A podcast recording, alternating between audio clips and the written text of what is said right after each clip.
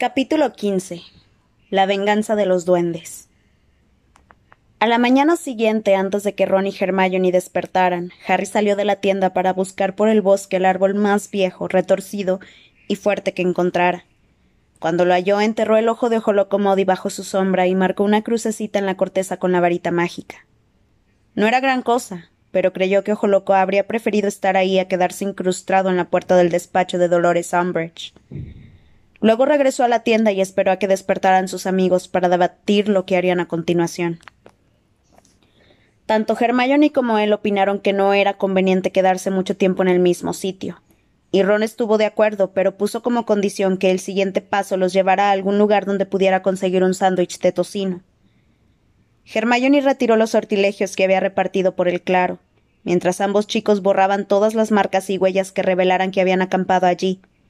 Entonces se desaparecieron hacia las afueras de una pequeña población con mercado. Tras montar la tienda al amparo de un bosquecillo y rodearla de nuevos sortilegios defensivos, Harry se puso la capa invisible y salió a buscar comida.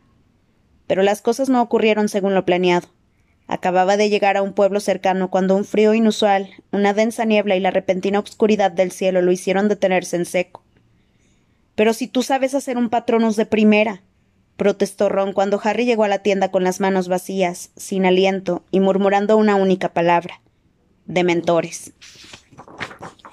No he logrado hacerlo, se disculpó casi sin resuello mientras se sujetaba el costado donde notaba una fuerte punzada. No me. no me salía. La cara de consternación y decepción de sus amigos logró que se avergonzara de sí mismo. No obstante, acababa de pasar por una experiencia de pesadilla. Había visto a lo lejos cómo los dementores salían deslizándose de la niebla y había comprendido, mientras aquel frío paralizante lo envolvía y un grito sonaba en la distancia que no sería capaz de protegerse. Había tenido que emplear toda su energía para echar a correr dejando a los dementores, esas tétricas figuras sin ojos, entre los muggles que, aunque no los vieran, sin duda sentirían la desesperación que sembraban a su paso. Oh, así que seguimos sin comida. Cállate, Ron, le espetó Hermione. ¿Qué ha pasado, Harry? ¿Por qué crees que no has podido convocar el patronus? Ayer te salió lo mar de bien. No lo sé. Se dejó caer en una de las viejas butacas de Perkins. Cada vez se sentía más humillado y temía que algún mecanismo interior hubiera dejado de funcionarle. El día anterior parecía muy lejano. Se sentía como si volviera a tener trece años y fuera el único que se desplomaba en el expreso de Hogwarts. Ron le dio un puntapié a la silla. Bueno, ¿qué? le dijo a Hermione enfurruñado. Tengo hambre de muerte. Lo único que he comido desde casi desde que casi muero desangrado han sido ese par de setas asquerosas. Pues ve tú a pelearte con los dementores, replicó Harry dolido. Iría, pero por si no te has fijado, llevo un brazo en cabestrillo. Sí, y eso resulta muy práctico. ¿Y qué se supone que? Claro. saltó Hermione dándose una palmada en la frente y los chicos la miraron. Dame el guardapelo, Harry. ¡Corre! El Horrocrux, Harry. Todavía lo llevas encima. exclamó impaciente, chasqueando los dedos al ver que él no reaccionaba. Tendió una mano y Harry se quitó la cadena de oro del cuello. Tan pronto el guardapelo perdió el contacto con su piel, él se sintió libre y extrañamente aliviado. Ni siquiera se había dado cuenta de que tenía las manos sudorosas o que no estaba o que no notaba una desagradable presión en el estómago hasta que esas sensaciones desaparecieron. ¿Te encuentras mejor? preguntó Hermione. Sí, mucho mejor. Harry, dijo ella poniéndose en cuclillas delante de él y empleando el tono que uno se dirige a personas muy enfermas. No creerás que estás poseído, ¿verdad? ¿Qué dices? Claro que no, contestó el ofendido. Recuerdo todo lo que he hecho mientras lo llevaba colgado. Si estuviera poseído no sabría cómo había actuado, ¿no? Ginny me contó que a veces no recordaban, no recordaba nada. Mmm. murmuró Hermione examinando el grueso guardapelo. Bueno, quizá no deberíamos llevarlo colgado. Podríamos guardarlo en la tienda. No vamos a dejar ese horrocrux por ahí, declaró Harry. Si lo perdemos o si nos lo roban. De acuerdo, de acuerdo, cedió la chica y se colgó el guardapelo del cuello y lo ocultó debajo de su camisa. Pero nos turnaremos para que ninguno lo lleve demasiado rato seguido. Estupendo, dijo Ron con irritación. Y ahora que ya hemos solucionado ese punto, ¿podemos ir a buscar algo de comer? Sí, pero iremos a otro sitio, determinó Hermione mirando de reojo a Harry. No tiene sentido que nos quedemos aquí sabiendo que hay dementores patrullando. Por fin decidieron pasar la noche en un campo apartado que pertenecía a una granja solitaria de la que habían conseguido llevarse huevos y pan. Esto no es robar, ¿verdad? preguntó Hermione con aprensión mientras devoraban los huevos revueltos con pan tostado. He dejado dinero en el gallinero, Ron puso los ojos en blanco y, en blanco y con los carrillos henchidos dijo Hermione, no te preocupes tanto. Relájate. Desde luego les resultó mucho más fácil relajarse después de haber comido. Esa noche las risas les hicieron olvidar la discusión sobre los dementores, y Harry estaba contento, casi optimista, cuando eligió hacer la primera guardia de la noche. De ese modo comprobaron que con el estómago lleno, uno está mucho más animado, mientras que si se tiene vacío es fácil que surjan las peleas y el pesimismo. Harry fue el menos sorprendido por este descubrimiento, porque en casa de los Dursley había pasado periodos de verdadera inanición. Hermione sobrellevaba bien las noches en que solo encontraban unas vallas o unas galletas rancias, aunque quizás se mostraba un poco más malhumorada de lo habitual y sus silencios eran algo más, más hoscos. Ron, en cambio, estaba acostumbrado a tres deliciosas comidas al día, cortesía de, su madre o de los elfos domésticos de Hogwarts, y el hambre lo ponía irascible y poco razonable. Siempre que, que, la falta de comida coincidía con su turno de llevar el horrocrux, se volvía de lo más desagradable. ¿Y ahora dónde vamos? Era su cantinela de siempre. Sin embargo, daba la impresión de que no tenía ideas propias, y en todo momento esperaba que a sus dos compañeros se les ocurriera algún plan mientras él se limitaba a amargarse pensando en la escasez de comida. Por tanto, Harry y Hermione pasaban horas infructuosas intentando averiguar dónde estarían los otros horrocruxes y cómo destruir el que ya poseían, y como no disponían de nuevos datos, sus conversaciones cada vez eran más repetitivas. Según recordaba Harry, Dumbledore sostenía que Voldemort había escondido los horrocruxes en sitios que tenían alguna importancia para él de modo que los chicos no paraban de enumerar, como si recitaran una especie de deprimente letanía, los lugares donde Voldemort había vivido o que guardaban cierta relación con él. El orfanato donde nació y se crió, Hogwarts, donde se educó, Borgin y Burks, donde trabajó después de abandonar los estudios, y por último, Albania, donde transcurrieron sus años de exilio. Esas pistas formaban la base de sus especulaciones. Si vamos a Albania, registrar todo un país no nos llevará más de una tarde, sugirió Ron con sarcasmo. Allí no puede haber nada. Cuando se marchó al exilio ya había hecho cinco horrocruxes y Dumbledore estaba seguro de que la serpiente es el sexto, razonó Hermione. Pero sabemos que esta no está en Albania, porque suele acompañar a Vol. No he pedido que no mencionen su nombre. De acuerdo. Dios. La serpiente suele acompañar a quien ustedes saben. ¿Satisfecho? No mucho, la verdad. No me lo imagino escondiendo nada en Borgin y Perks. Intervino Harry, que ya había expresado su opinión varias veces, pero volvió a decirlo simplemente para romper aquel desagradable silencio. Los dueños de esa tienda eran expertos en objetos tenebrosos, de modo que habrían reconocido un horrocrux enseguida. Ron soltó un elocuente bostezo, y Harry, reprimiendo el impulso de lanzarle algo, prosiguió. Insisto en que podría haber escondido uno en Hogwarts. Hermione suspiró. Pero entonces Dumbledore debió de haberlo encontrado. Harry repitió el argumento que siempre presentaba para defender su teoría. Dumbledore dijo delante de mí que nunca había previsto conocer todos los secretos de Hogwarts. Quiero advertirles, si hay un sitio donde Vol. ¡Ey! Sí. ¡Ay! Quien ustedes saben exclamó Harry ya harto del asunto. Si hay algún sitio que era verdaderamente importante para quien ustedes saben, era Hogwarts. Sí, cómo no, se burló Ron. Su colegio. Sí, su colegio. Fue su primer hogar verdadero, el sitio que significaba que él era especial, que lo representaba todo para él, e incluso después de marcharse de allí. Vamos a ver, ¿de quién estamos hablando? ¿De quien ustedes saben? ¿O de ti? Saltó Ron. Estaba jugueteando con la cadena del Horrocrux que llevaba colgada del cuello, y Harry sintió ganas de tomarla y estrangularla con ella. Nos explicaste que quien ustedes saben le pidió empleo a Dumbledore después de haber terminado los estudios.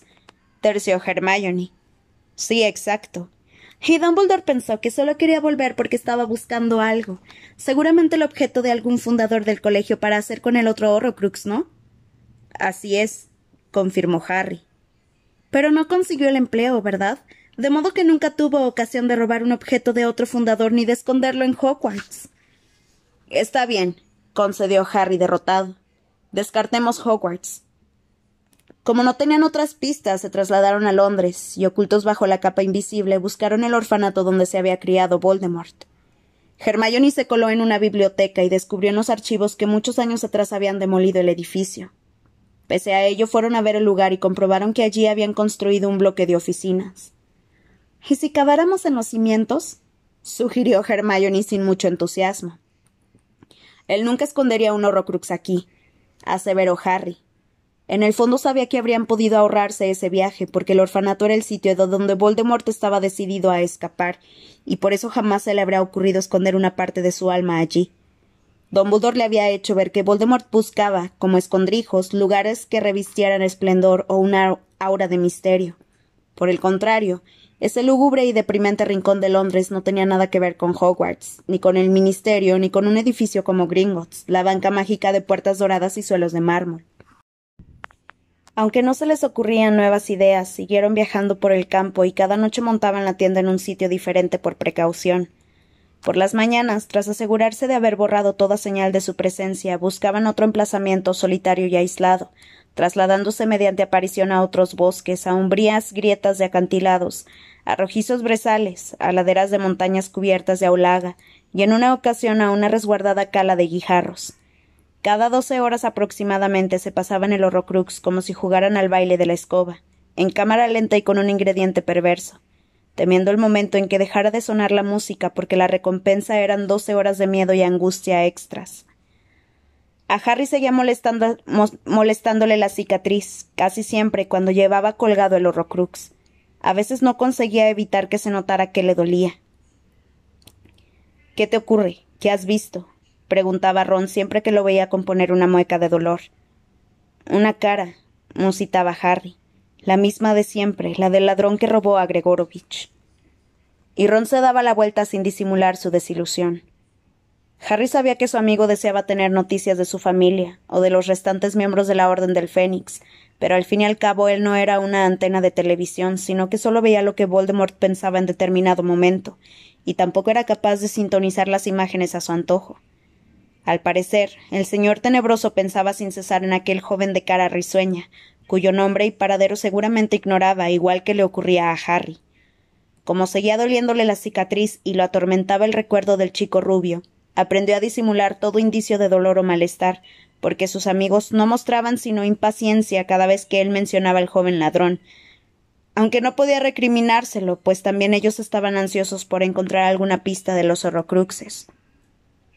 A medida que transcurrían los días, empezó a sospechar que Ron y Hermione hablaban de él a sus espaldas. En más de una ocasión dejaron de hablar bruscamente al entrar él en la tienda, y lo sorprendió dos veces en un lugar un poco apartado, con las cabezas juntas y hablando deprisa, y al verlo acercarse se callaron de golpe y fingieron estar recogiendo leña o buscando agua. Harry empezó a preguntarse si sus amigos solo habían accedido a acompañarlo en aquel viaje, que iba adquiriendo apariencia de intrincado y sin sentido, porque creían que él tenía algún plan secreto que descubrirían a su debido tiempo. Por su parte, Ron no hacía ningún esfuerzo por disimular su mal humor, y Harry comenzaba a temer que Hermione también estuviera desengañada de sus escasas dotes de liderazgo. Se desvanaba los sesos pensando dónde podía haber otros horrocruxes, pero el único sitio que se le ocurría era Hogwarts, y como a sus amigos no les parecía probable, dejó de sugerirlo. El otoño iba apoderándose del campo a medida que los chicos lo recorrían, de manera, de manera que ya montaban la tienda sobre mantillos de hojas secas. Además, las nieblas naturales se sumaban a las que provocaban los dementores, y el viento y la lluvia suponían una dificultad más. El hecho de que Hermione estuviera aprendiendo a identificar las setas comestibles no compensaba aquel continuo aislamiento, ni la falta de contacto con otras personas, ni la, ni la total ignorancia de cómo evolucionaba la lucha contra Voldemort. Mi madre sabe hacer aparecer comida de la nada, dijo Ron una noche acampados en una ribera de Gales, y enfurruñado empujó los trozos de pescado grisáceo y carbonizado que tenía en el plato. Harry le miró el cuello y comprobó, tal como esperaba, que llevaba puesta la cadena de oro del Horrocrux. Entonces contuvo el impulso de replicarle, porque sabía que su actitud mejoraría un poco cuando le llegara el turno de quitarse el guardapelo. Pero Hermione lo contradijo. Tu madre no sabe hacer semejante cosa. Nadie es capaz de eso. La comida es la primera de las cinco principales excepciones de la ley de Gams sobre transformaciones elementales. A mí háblame en español, ¿de acuerdo? le espetó Ron, quitándose una espina que se le había quedado entre los dientes. Es imposible que la comida aparezca de la nada. Si sabes dónde está, puedes hacer un encantamiento convocador, o transformarla, o si tienes un poco, multiplicarla. Pues esto será mejor que no lo multipliques porque está asqueroso, murmuró Ron. Harry lo pescó y yo lo he cocinado lo mejor que pude. No sé por qué siempre acaba tocándome a mí preparar la comida. Porque soy mujer, ¿verdad? No, es porque se supone que eres la mejor haciendo magia, le soltó Ron. Ella se puso en pie de un brinco y unos pedacitos de lucio asado resbalaron de su plato de estaño y cayeron al suelo. Pues mañana puedes cocinar tú. Busca los ingredientes y hazles un encantamiento para convertirlos en algo que valga la pena comer. Yo me sentaré aquí, pondré cara de asco y me lamentaré, y ya veremos cómo. ¡Alto! ordenó Harry y se puso rápidamente en pie levantando las manos para pedir silencio. Calla. A Hermione le hervía la sangre. ¿Cómo puedes darle la razón? Ron casi nunca cocina, nunca hace nada. Cállate, Hermione, he oído algo. Harry aguzó el oído sin bajar las manos. Entonces, pese al murmullo del obscuro río junto al que se encontraban, volvió a oír voces. Giró la cabeza y miró el chivatoscopio, pero seguía quieto. ¿Has hecho el encantamiento mufliato? le preguntó a Hermione en voz baja. Lo he hecho todo. El mufliato, los repelentes mágicos de muggles y los encantamientos desilusionadores. Todos. Quienquiera que sea no debería poder oírnos ni vernos. Entonces oyeron fuertes crujidos y roces. Poco después el sonido de piedras y ramitas sueltas pareció indicar que varias personas bajaban por la boscosa pendiente que descendía hasta la estrecha orilla de donde ellos habían acampado. Los chicos sacaron sus varitas y se pusieron en guardia. Los sortilegios de que se habían rodeado deberían bastar para que en aquella obscuridad casi total no los vieran los muggles, ni las brujas, ni los magos normales. Sin embargo, si eran mortífagos, sus defensas estaban a punto de pasar la prueba de la magia obscura por primera vez. Cuando el grupo llegó a la orilla, las voces se oyeron más fuertes, pero no más inteligibles. Harry calculó que estaban a unos seis metros de la tienda, pero el ruido del agua que caía en cascada no le permitía asegurarlo. Hermione tomó el bolsito de cuentas y se puso a rebuscar en él. Al momento sacó tres orejas extensibles y le lanzó una a Harry y otra a Ron, que rápidamente se metieron un extremo de la cuerda de color carne en la oreja y sacaron el otro por la entrada de la tienda. Pasados unos segundos, Harry escuchó una voz masculina que con un tono de hastío decía Por aquí debería haber salmones. ¿O creen que todavía no ha empezado la temporada? Aquio salmón. Se produjeron unos chapoteos y luego un sonido de bofetada, como si alguien atrapara un pez al vuelo. Alguien soltó un gruñido de apreciación. Harry se ajustó mejor la oreja extensible en el oído. Por encima del murmullo del río había distinguido otras voces, pero no hablaban en su idioma ni en ningún lenguaje humano que él conociera.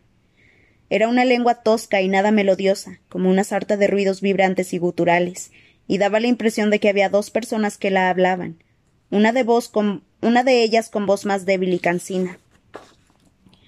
Un fuego prendió en el exterior, y los chicos vieron pasar unas sombras enormes entre la tienda y las llamas, al mismo tiempo que les llegaba el delicioso y tentador aroma a salmón asado. A continuación se oyó el tintineo de cubiertos sobre platos, y el desconocido que había hablado primero volvió a hacerlo. Tomen, Griphook, Gornuk. Duendes. masculló Hermione mirando a Harry que asintió en silencio. Gracias, respondieron los duendes en el idioma del otro. Bueno, ¿y cuánto tiempo llevan ustedes tres huyendo? preguntó una nueva voz dulce y melodiosa. A Harry le resultó vagamente familiar e imaginó a un hombre barrigudo y de rostro jovial. Seis semanas, quizás siete, ya no me acuerdo, contestó el que parecía aburrido. Me encontré con Griphoop el primero o el segundo día y poco después se nos subió Gornuk. Es agradable tener un poco de compañía. Guardaron silencio y se percibió el ruido de los cuchillos y tenedores rozando los platos y de las tazas de estaño levantadas y envueltas a posar en el suelo. ¿Y tú, Ted? ¿Por qué te marchaste? añadió. Sabía que iban por mí, contestó Ted con su melodiosa voz, y de pronto Harry cayó en la cuenta de quién era el padre de Tonks. La semana pasada me enteré de que había mortífagos en la zona y decidí poner pies en polvorosa. Me negué a registrarme como hijo de Muggles por principio, así que sabía que solo era cuestión de tiempo y que tarde o temprano tendría que marcharme. A mi esposa no le pasará nada porque ella es sangre limpia.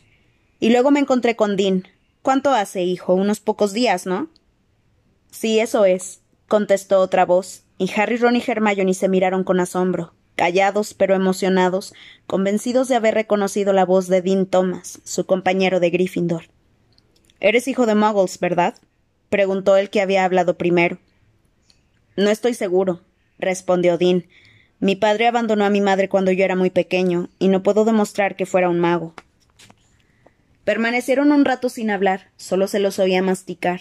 Entonces Ted volvió a tomar la palabra.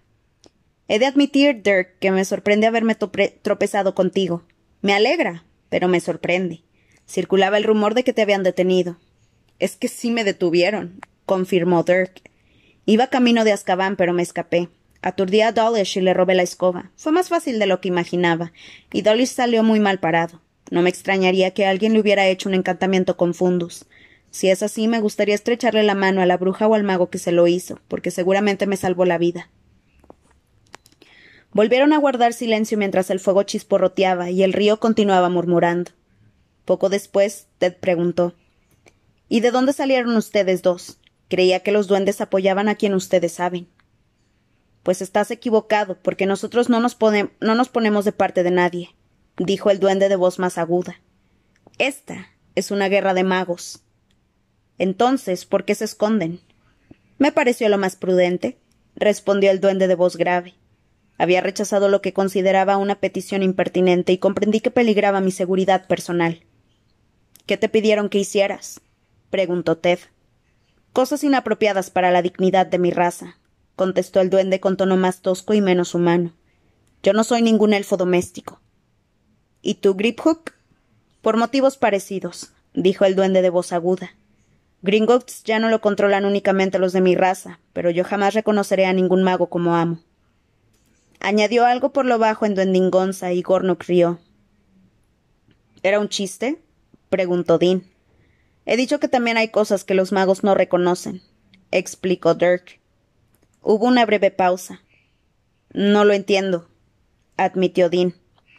Antes de marcharme me topé una pequeña me tomé una pequeña venganza personal dijo Griphook en la lengua de los otros. Bien hecho, dijo Ted. Supongo que no conseguirías encerrar a un mortífago en una de esas viejas cámaras de máxima seguridad, ¿no? Y si lo hubiera hecho, la espada no lo habría ayudado a salir de allí, replicó Griphook. Gornuk rió otra vez y hasta Dirk soltó una risita. Me parece que Dean y yo nos estamos perdiendo algo, dijo Ted. Severus Snape también, aunque él no lo sabe dijo Grapehook, y los dos duendes rieron a carcajadas con malicia.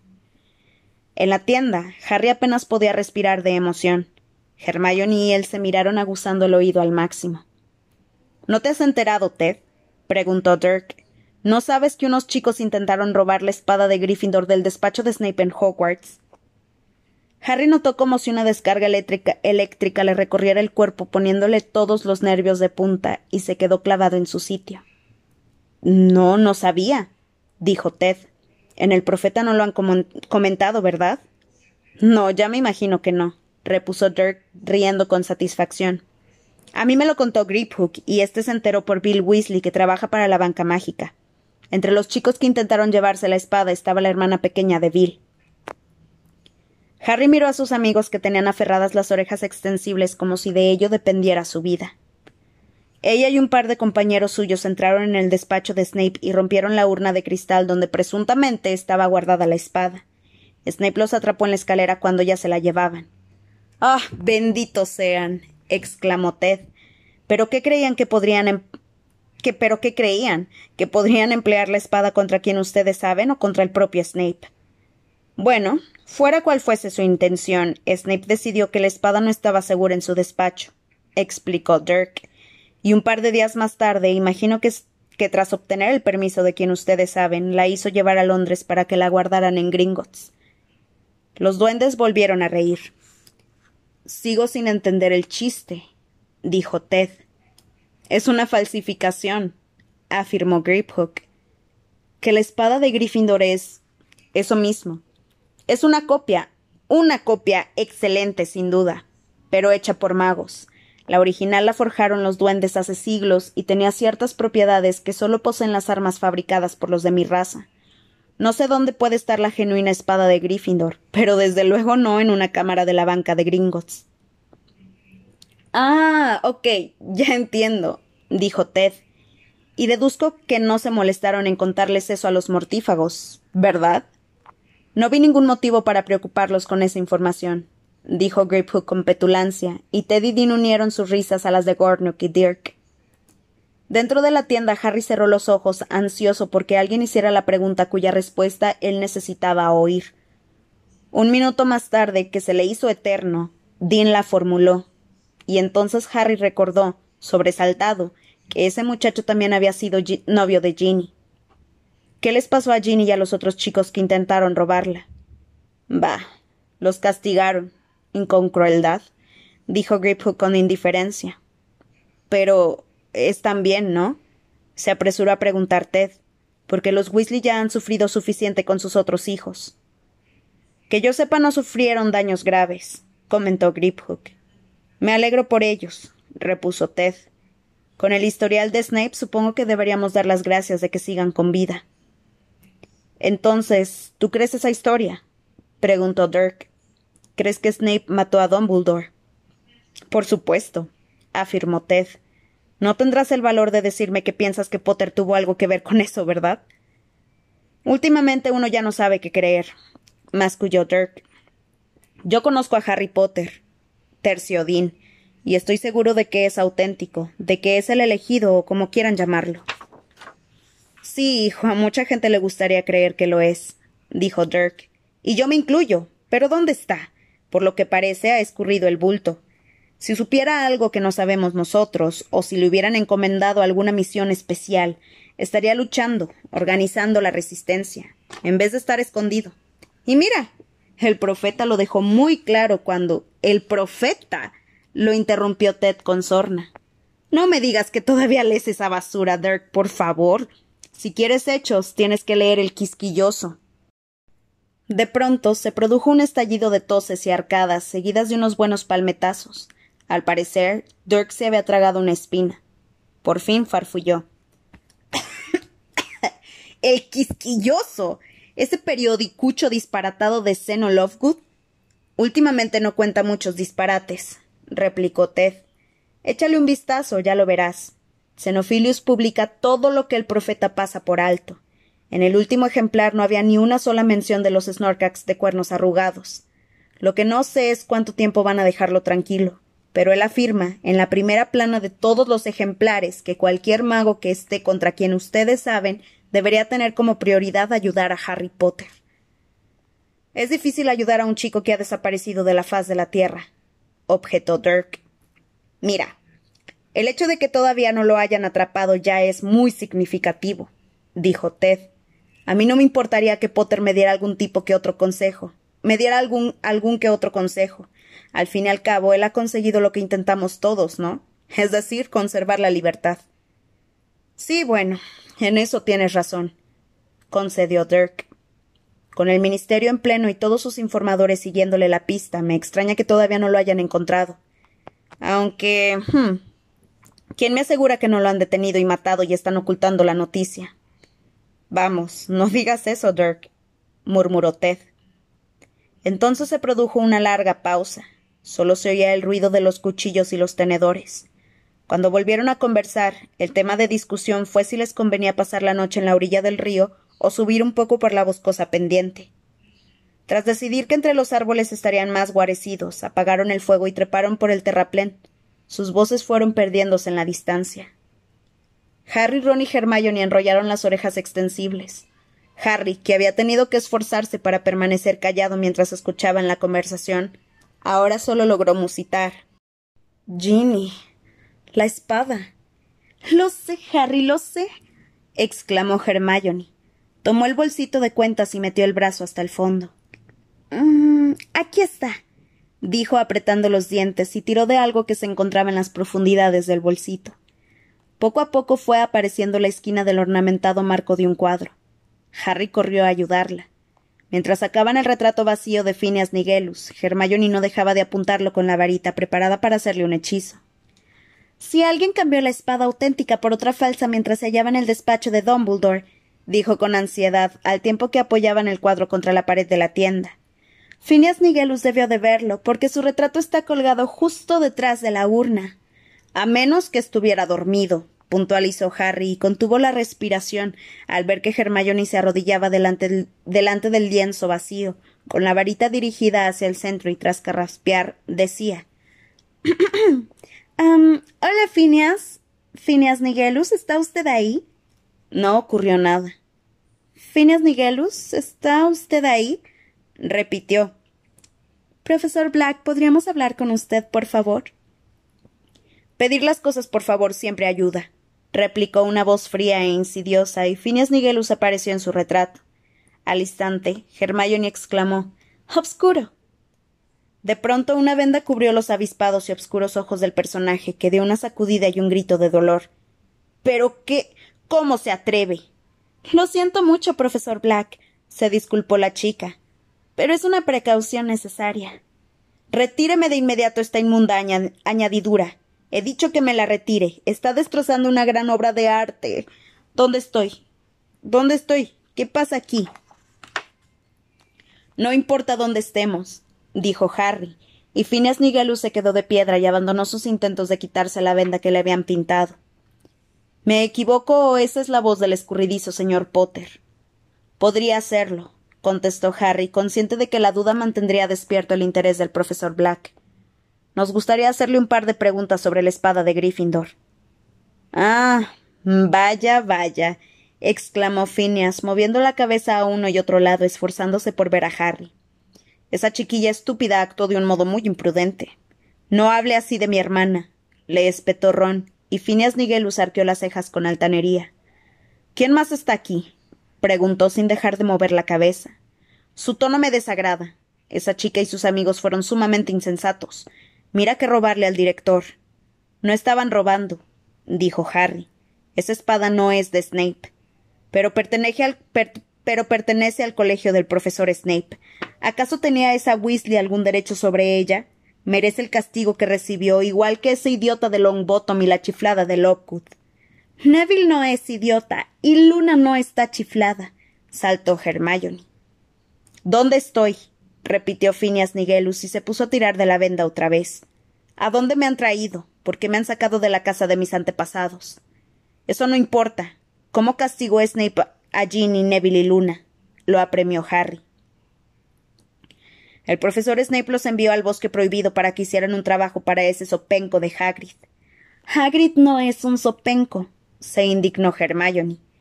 Y Snape quizá pensara que eso era un castigo, intervino Harry. Pero esos tres seguramente se lo pasaron en grande con Hagrid. Mira que enviarlos al bosque prohibido. Caramba, se han visto en situaciones mucho peores. Y sintió un gran alivio, porque había imaginado cosas horrorosas, como mínimo que les hubieran echado la maldición Cruciatus. En realidad lo que queríamos saber es si alguien más ha sacado esa espada de ahí. ¿No la han llevado a limpiar o algo así? preguntó Hermione. Phineas Nigelus dejó de forcejear para quitarse la venda y soltó una risita. Hijos de muggles. gritó. Las armas fabricadas por duendes no requieren limpieza alguna. Boba. La plata de los duendes repele la suciedad mundana y solo se imbuye de lo que lo fortalece. No llame boba a mi amiga, se, se sulfuró Harry. Ay, estoy harto de contradicciones, protestó Nigelus. Quizá vaya siendo hora de que regrese al despacho del director. Todavía con la venda en los ojos, tanteó el borde del cuadro, intentando salir del lienzo y volver al que estaba colgado en Hogwarts. Entonces, Harry tuvo una repentina inspiración. Dumbledore. ¿No puede traernos a Dumbledore? ¿Perdón? se asombró Phineas Nigelus. Me refiero al retrato del profesor Dumbledore. ¿No puede traerlo aquí, al suyo? El profesor Black volvió la cabeza en dirección a la voz de Harry y espetó. Es evidente que no solo los hijos de los muggles son ignorantes, Potter. Los retratos de Hogwarts pueden establecer comunicación, pero no pueden salir del castillo salvo para trasladarse a un cuadro de ellos mismos colgado en algún otro lugar. Dumbledore no puede venir aquí conmigo, y después del trato que he recibido de ustedes les aseguro que no pienso volver a hacer otra visita. Harry, un tanto decepcionado, vio cómo Phineas redoblaba sus esfuerzos por, por salir del lienzo. Profesor Black, terció Hermione, ¿no podría decirnos solo, por favor, cuándo fue la última vez que sacaron la espada de su urna? Me refiero a antes de que se la llevara Ginny. Phineas bufó de impaciencia y dijo Creo que la última vez fue cuando el profesor Dumbledore la utilizó para abrir un anillo. Hermione se volvió bruscamente hacia Harry. Ninguno de los dos se atrevía a decir nada más delante de Phineas, que por fin había localizado la salida. Buenas noches, dijo con tono cortante y se dispuso a salir del retrato. De pronto, ya solo se veía el borde del ala de su sombrero. Harry gritó Espere. ¿Le ha contado a Snape que vio eso que nos ha dicho? Phineas Nigelus asomó la vendada cabeza por el cuadro y puntualizó. El profesor Snape tiene cosas más importantes en que pensar que las excentricidades de Albus Dumbledore. Adiós, Potter. Y dicho esto desapareció por completo, dejando atrás el fondo impreciso del cuadro. Harry. exclamó Hermione. Sí, ya lo sé. Incapaz de contenerse, el chico dio un puñetazo al aire. Aquello era mucho más de lo que se había atrevido a imaginar. Se puso a dar grandes zancadas por la tienda pletórico de energía, sintiendo que podría correr dos kilómetros sin parar. Ya ni siquiera tenía hambre. Y Hermione, tras meter el retrato de Phineas Nigelus en su bolsito de cuentas, le dijo con una sonrisa radiante La espada destruye a los horrocruxes. Las armas fabricadas por duendes solo se imbuyen de aquello que las fortalece. Harry, esa espada está impregnada con veneno de basilisco. Y Dumbledore no me la dio porque todavía la necesitaba. Quería utilizarla para destruir el guardapelo. Y debió de, prever que si la ponían en su testamento no te la entregarían. Y por eso hizo una copia.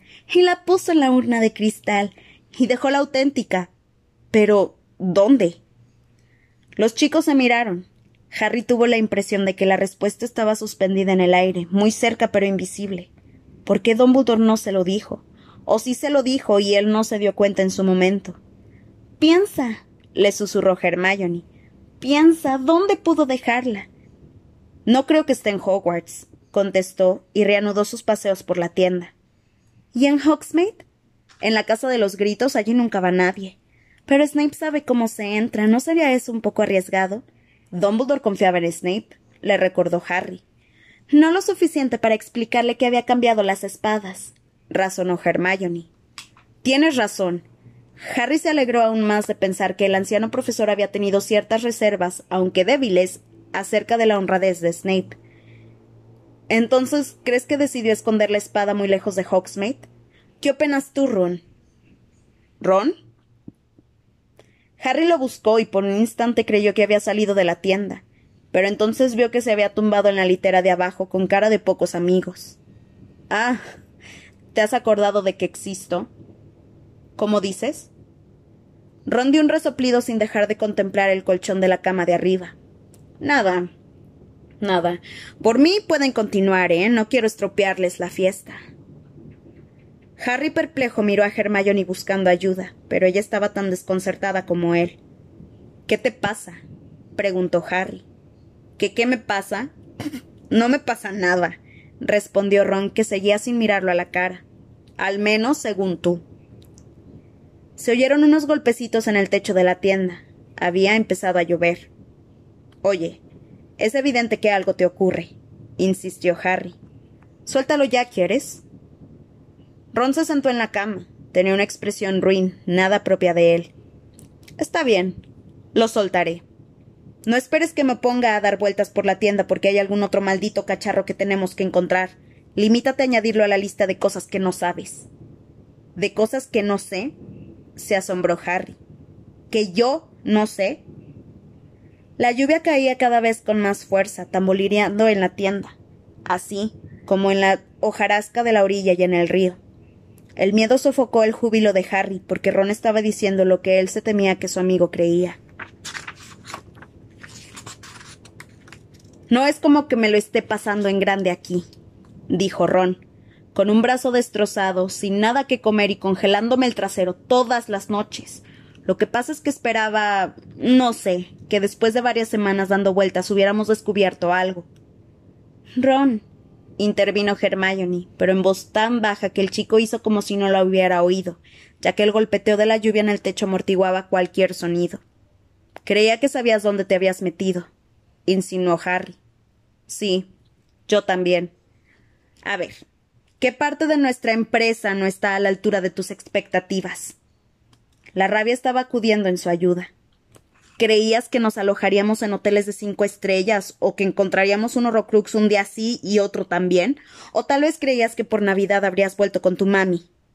Creíamos que sabías lo que hacías, replicó Ron poniéndose en pie, y sus palabras atravesaron a Harry como cuchillos. Creíamos que Dumbledore te había explicado qué debías hacer. Creíamos que tenías un plan. Ron. gritó Hermione, y esta vez se le oyó perfectamente a pesar del fragor de la lluvia pero el chico volvió a hacer oídos sordos. Bueno, pues lamento decepcionarlos, dijo Harry con voz serena, aunque se sentía vacío, inepto. He sido sincero con ustedes desde el principio. Conté todo lo que me dijo Dumbledore, y por si no te habías enterado, hemos encontrado un horrocrux. Sí, y estamos tan cerca de deshacernos de él como de encontrar los otros, o sea, a años luz. Quítate el guardapelo, Ron, le pidió Hermione con inusitada vehemencia. Quítatelo, por favor. Si no lo hubieras llevado encima todo el día, no estarías diciendo estas cosas. Sí, sí las estaría diciendo igualmente, la contradijo Harry, que no quería que su amiga le facilitara excusas a Ron. ¿Crees que no me doy cuenta de que a mí de que cuchicheaban a mis espaldas? ¿Que no sospechaba que pensaban todo esto? Harry, nosotros no. no mientas, saltó Ron. Tú también lo dijiste. Dijiste que estabas decepcionada, que creías que Harry tenía un poco más de. No lo decía en ese sentido. De verdad, Harry. La lluvia seguía martillando la tienda. Hermione fue presa del llanto y la emoción de unos minutos atrás se desvaneció por completo, como unos fuegos artificiales que tras su fugaz estallido hubieran dejado todo obscuro, húmedo y frío. No sabían dónde se hallaba la espada de Gryffindor, y ellos eran tres adolescentes refugiados en una tienda de campaña, cuyo único objetivo era no morir todavía. Entonces, ¿por qué seguimos aquí? le espetó Harry a Ron. A mí que me registren. Pues vuelve a tu casa. Sí, quizá lo haga, gritó Ron, dando unos pasos hacia Harry que no retrocedió. ¿No oíste lo que dijeron de mi hermana? Pero eso a ti te importa un comino, ¿verdad? el bosque prohibido. Al valiente Harry Potter, que se ha enfrentado a cosas mucho peores, no le preocupa lo que pueda pasarle a mi hermana allí. Pues mira, a mí sí, me preocupan las arañas gigantes y los fenómenos que hay ahí dentro. Lo único que he dicho es que Ginny no estaba sola y que Hagrid debió de ayudarlos. Sí, sí, te importa muy poco. ¿Y qué me dices del resto de mi familia? Los Weasley ya han sufrido suficiente con sus otros hijos. ¿Eso tampoco lo oíste? Claro que lo oí. Pero no te importa lo que significa, ¿verdad? Ron. terció Hermione interponiéndose entre los dos chicos. No creo que signifique que haya pasado nada más. Nada que nosotros no sepamos. Piénsalo. Bill está lleno de cicatrices. Mucha gente ya debe de haber visto que George ha perdido una oreja, y se supone que tú estás en el hecho de muerte enfermo con Spattergold. Estoy segura de que solo se referían a que. Ah. ¿Estás segura? Muy bien, pues no me preocuparé por ellos. A ustedes les parece muy fácil, claro, porque sus padres están a salvo de morirse. Mis padres están muertos, bramó Harry. Los míos podrían ir por el mismo camino, replicó Ron. Pues vete, gritó Harry. Vuelve con ellos. Haz como si te hubieras curado del Spattergroit y tu mami podrá prepararte comiditas. Ron hizo un movimiento brusco y Harry reaccionó, pero antes de que cualquiera de los dos pudiera sacar su varita mágica, Hermione sacó la suya. Protego. chilló, y un escudo invisible se extendió dejándolos a ella y a Harry de un lado y a Ron del otro. Los tres se vieron obligados a retroceder por la fuerza del hechizo, y Harry y Ron se fulmiraron con la, con la mirada desde sus respectivos lados de la barrera transparente, como leyéndose con claridad sus más íntimos pensamientos por primera vez. Harry experimentó un odio corrosivo hacia Ron. Se había roto el lazo que los unía. Déjalo, Rocrux, ordenó Harry. Ron se quitó la cadena y dejó el guardapelo encima de una silla. Entonces se volvió hacia Hermione y dijo ¿Y tú qué haces? ¿Cómo que qué hago? ¿Te quedas o qué? Yo. parecía angustiada. Sí, me quedo. Ron, dijimos que acompañaríamos a Harry y que lo ayudaríamos a. De acuerdo. Lo prefieres a él. No. Ron. Vuelve, por favor. Pero el encantamiento escudo que ella misma había hecho le impedía moverse. Para cuando lo hubo retirado, Ron ya se había marchado de la tienda. Harry se quedó quieto donde estaba, callado, escuchando los sollozos de Hermione que repetía el nombre de Ron entre los árboles. Pasados unos momentos, ella regresó con el cabello empapado y pegado a la cara. Se fue. Él se ha ido. Se ha, ha desaparecido. Se dejó caer en una butaca, se acurrucó y rompió a llorar. Harry estaba aturdido. Recogió el horrocrux y se lo colgó del cuello. Luego quitó las sábanas de la cama de Ron y tapó a Hermione. Finalmente subió a la litera de arriba y se quedó contemplando el oscuro techo de lona, escuchando la lluvia.